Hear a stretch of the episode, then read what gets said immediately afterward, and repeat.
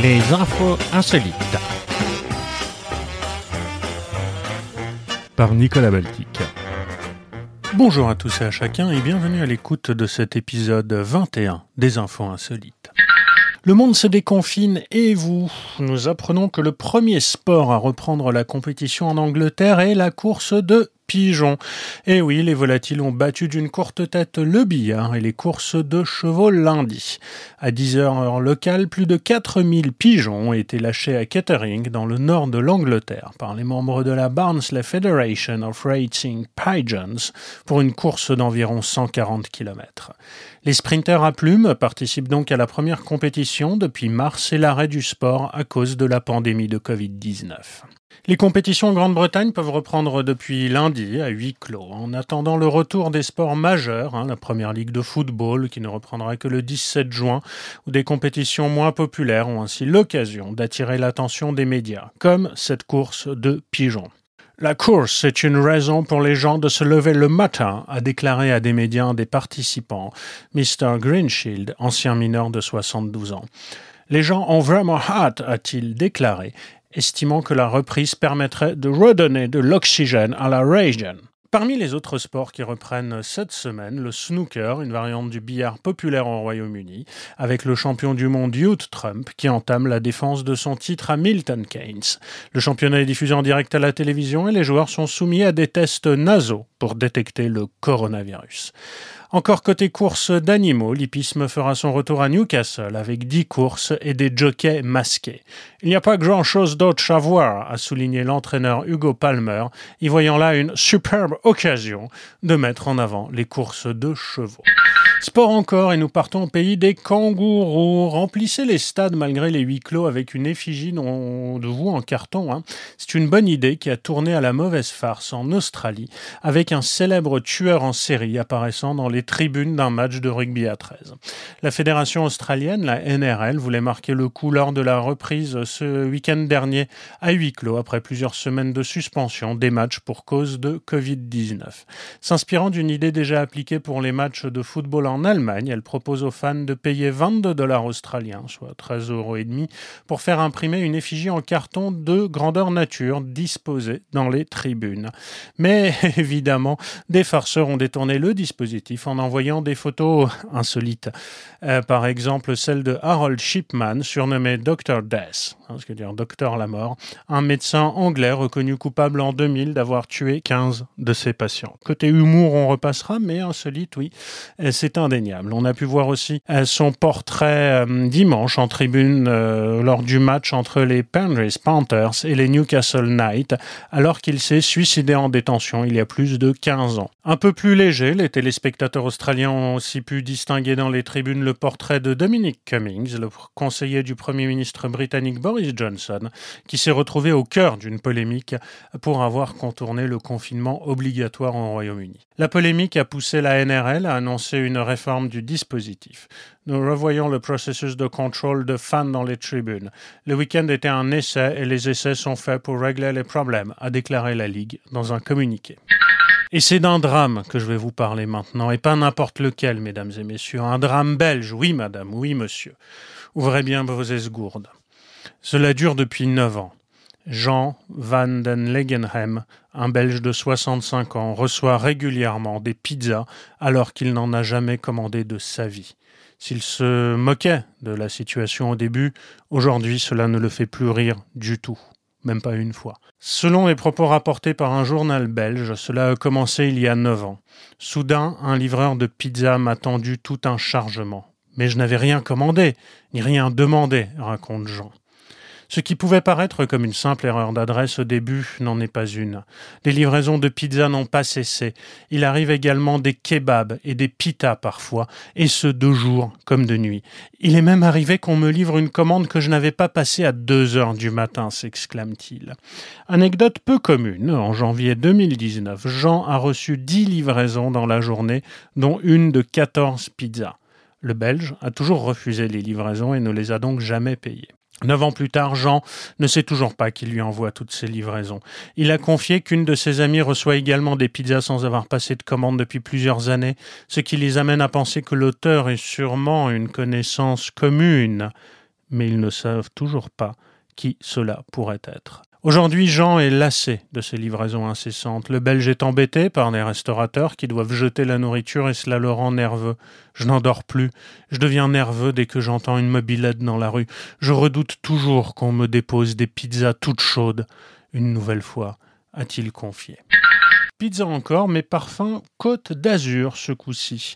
C'est couvert par son activité de restaurateur et gérant d'une pizzeria niçoise qu'un homme de 37 ans trafiquait de la drogue pendant le confinement. L'établissement était resté ouvert officiellement pour livrer des repas à domicile, mais en réalité pour dealer de la marijuana. Déjà connu des services de police, l'homme était sous la surveillance de la brigade des stupéfiants, ce qui a permis son interpellation. Le cannabis et l'herbe étaient vendus à des prix sans doute assez élevés selon la police, qui a demandé une fermeture administrative de six mois de l'établissement. 10 000 euros ont été retrouvés sur lui. Hein. Bon, c'était pas un restaurant étoilé, mais classique, hein, un restaurant du quartier populaire de la Madeleine, comme on en trouve en province, a indiqué une source policière qui a rappelé que le trafic de drogue n'a pas attendu le 11 mai pour repartir.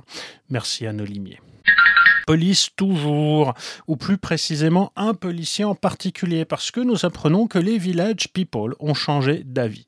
Et oui, le groupe culte des années 70, qui n'avait jusqu'ici pas contesté l'utilisation de ces musiques lors des meetings de Donald Trump, a demandé au président américain de ne plus utiliser ces titres après les menaces de ce dernier, de déployer l'armée face aux manifestants contre le racisme. C'est Victor Willis, donc l'agent de police, hein, je retrouve mes petits, donc l'agent de police du groupe de disco qui a demandé à Donald Trump de ne plus utiliser ses chansons, en particulier YMCA et Macho Man, dans un message écrit sur un réseau social. Victor Willis, qui a également coécrit ces deux chansons, suggère notamment qu'une action militaire contre les citoyens américains pourrait affaiblir les chances de réélection du président. Parce que flic, mais commentateur politique quand même. Si Trump demande à l'armée de tirer sur ses propres citoyens, sur le sol des États-Unis, les Américains se soulèveront de manière si massive devant la Maison-Blanche qu'il pourrait être forcé de quitter son poste avant l'élection. Ne faites pas ça, Monsieur le Président. Et je vous demande de ne plus utiliser aucune de mes chansons à vos meetings, en particulier YMCA et Macho Man. Désolé, mais je ne peux pas soutenir ce que vous proposez. C'est beau, c'est beau, hein, les chanteurs engagés. Lors d'un meeting en février dernier, au cours d'un voyage en Inde, le président américain avait été en effet accueilli sur scène au son de Macho Man.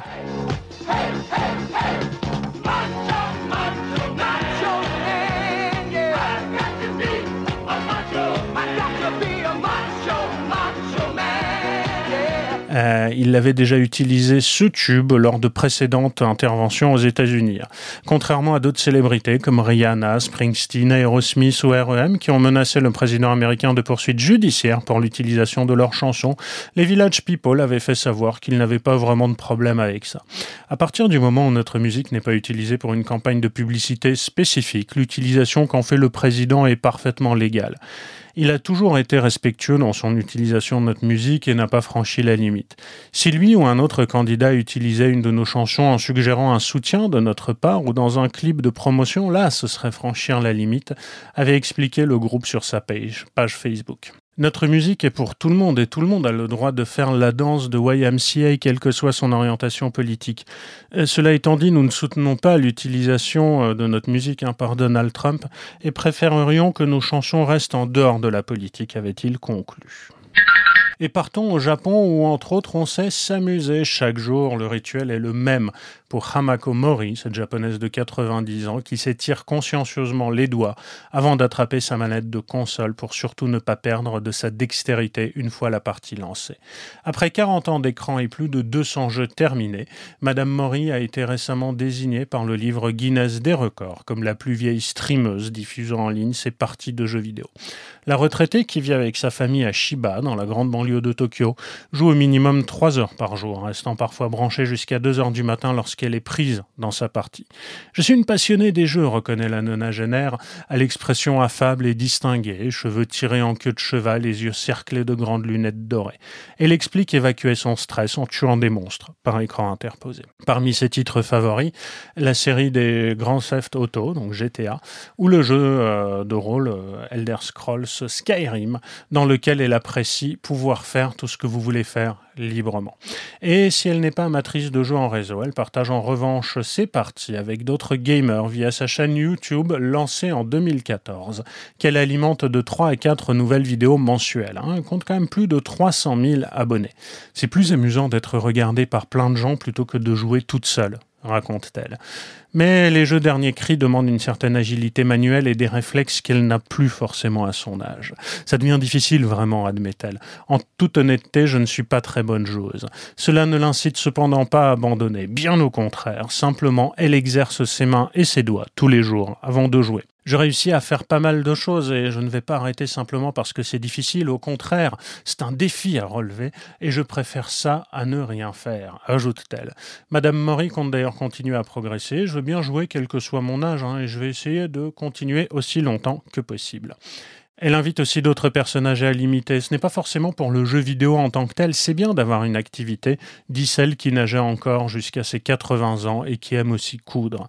La gameuse senior dit partager les inquiétudes quant à l'addiction aux jeux vidéo en particulier chez les plus jeunes, mais elle souligne également que grâce au jeu, beaucoup de personnes ont réussi à vivre plus sereinement les confinements imposés par la pandémie de coronavirus. Son plus cher désir, acheter la nouvelle console PlayStation 5 qui doit sortir fin 2020. Cela m'obsède réellement, j'en veux vraiment une. Et c'est là que l'on se rend compte alors que la vieillesse est un naufrage puisque les vrais joueurs jouent bien évidemment sur PC. Gaming toujours et cette fois promis, je ne vais pas troller, nous partons à nouveau vers la côte d'Azur et des dés nettoyés à la table du craps. Seulement trois joueurs à la roulette anglaise au lieu de sept. Des cartes mises au pilon chaque soir. Le casino de Monte-Carlo a rouvert vendredi après près de trois mois de fermeture en raison du coronavirus. Qui t'a vu Monte-Carlo Non, j'ai vu monter personne. Qui t'a vu monter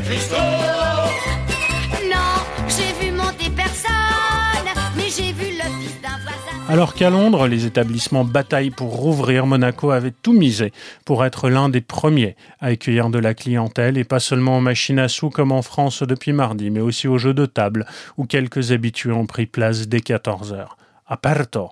Le premier client a demandé si c'était ouvert et a franchi l'entrée du casino et ses 28 colonnes Second Empire a été un Italien. En termes d'image pour la principauté, si le casino rouvre, c'est important, c'est un symbole, observe le directeur des jeux à la Société des Barnes-Mères, propriétaire des hôtels et casinos du Rocher. C'est presque en larmes que ses collaborateurs ont vu le 14 mars à minuit la grille du casino se fermer pour le confinement, un événement inédit depuis la Seconde Guerre mondiale. Et on parle jamais des vrais drames de l'humanité. Et sous les dorures et les boiseries ou les extravagances de la clientèle et le tournage d'un James Bond ont alimenté la légende depuis 1863. Des panneaux de plexiglas montés sur des fixations dorées ont fait leur apparition pour séparer les clients et, sur du tapis vert, du gel hydroalcoolique est mis à disposition des joueurs. Impossible de s'approcher à plus de 1,50 m des tables ou de se positionner derrière un joueur. Tout le monde est masqué et comme dans les grands hôtels, des macarons just cleaned signalent que la place a été nettoyée. Le changement ne s'arrête pas là. On a dû repenser les conditions de jeu, les clients ne doivent plus toucher les cartes, c'est l'employé qui les montre aux clients, et c'est pour ça qu'on a mis que trois clients, pour avoir une certaine discrétion et que les autres ne voient pas les cartes, explique le directeur du site. À la roulette française qui a fait la renommée de Monte-Carlo, le casino, le casino n'accepte plus que quatre joueurs, au lieu d'un nombre illimité auparavant. Drame de la pandémie encore, cocher lugubre et bossu, déposez-moi au manoir et lâchez ce crucifix. Décrochez-moi ces gousses d'ail qui déshonorent mon portail et me cherchez sans retard. L'ami qui soigne et guérit, la folie qui m'accompagne et jamais ne m'a trahi. Les viticulteurs français ont payé un lourd tribut à la Covid-19, en particulier les producteurs de champagne. À partir de vendredi, ils vont commencer à distiller quelques 2 millions d'hectolitres de vin non vendus afin de fabriquer du bioéthanol ou du gel hydroalcoolique. Dès demain, les 33 distillateurs agréés en France pourront collecter du vin et distiller, a déclaré euh, jeudi dernier le délégué de la filière vin de l'organisme semi-public France Agrimaire qui gère les marchés agricoles lors d'une visioconférence de presse. C'était un moment d'émotion intense. Le dispositif exceptionnel permis par Bruxelles et financé sur fonds publics européens doit s'étendre jusqu'au 15 octobre. Il s'agit en particulier de libérer de la place dans les caves avant les prochaines vendanges. Confronté à une crise historique due à la chute de la consommation durant le confinement et à la baisse des exportations, hein, notamment vers les États-Unis, les professionnels ont estimé que les besoins en distillation se montent à 3 millions d'hectolitres. Tous les vins de tous les bassins sont potentiellement éligibles, à l'exception des vins sans indication géographique de Bourgogne, Beaujolais, Alsace, Savoie, Jura, Charente et Cognac, qui représentent néanmoins de faibles volumes. Jeudi, les viticulteurs de la vallée du Rhône, des héros, ont d'ores et déjà signalé qu'ils ne comptaient pas recourir aux distillations de crise. La récolte 2019 était très qualitative. On va pas envoyer de vin à la chaudière, s'est exclamé Philippe Pellaton, vice-président de l'organisation professionnelle Interrhône, lors d'une conférence de presse à Marseille. L'alcool, issu de la distillation de crise, sera donc exclusivement réservé à l'industrie pour la fabrication du bioéthanol ou pour la pharmacie et les cosmétiques, notamment pour la production de gel hydroalcoolique. Le champagne a pris le Covid de plein fouet hein, avec une chute hebdomadaire des ventes allant jusqu'à 64% au creux du confinement, pas du tout compensé par le petit rebond de 3% enregistré la semaine du déconfinement. Quelle horreur. Prenons quelques instants pour les soutenir, levez le coude pour sauver un vigneron par jour. Brouilly, Chablis, Bourgogne, grand château du Bordelais,